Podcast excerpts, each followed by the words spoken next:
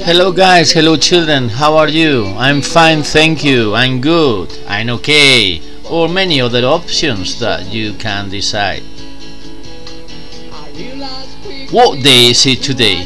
Let's say that it is Wednesday because it depends on the day you are in or you are going to listen to this audio track. So if today is Wednesday, yesterday was Martes, Tuesday, and tomorrow?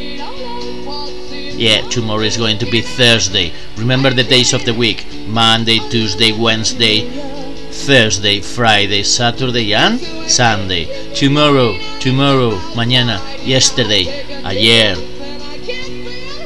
Next question. What's the weather like today? Well, it was, fue, estaba. It was sunny, it is sunny. Was it cold or hot? It is cold? No. It is hot? No. I think you can say templadito, suave.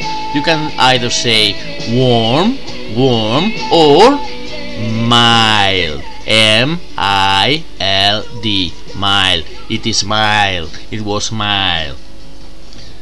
Well, this is a tricky question.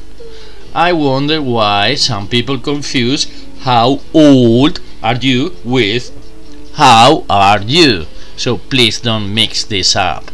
The real the real answer the best answer is saying the number. 50 50 if you want a complete answer say i'm 50 years old. But i'm kidding. You can't be 50 this is my case. I'm an old man.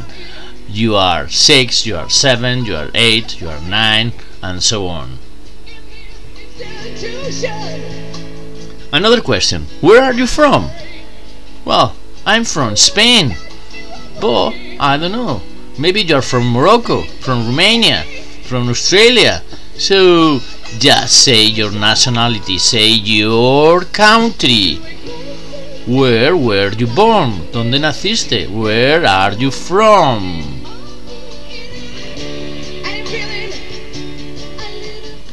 What's your favorite sport?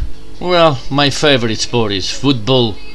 Although I'm not sure, maybe I'm between football and basketball, but if I have to choose one, I would say football. What about you? What's your favorite sport? And the last question how do you say adios? Easy peasy lemon squeezy. Goodbye, goodbye, but this is the difficult one. Hasta luego. How do you say that? This is also very easy. It's a piece of cake. The answer is see you. You can also add see you later.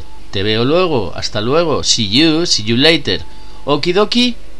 Thank you for listening to this audio track and see you soon. Bye bye.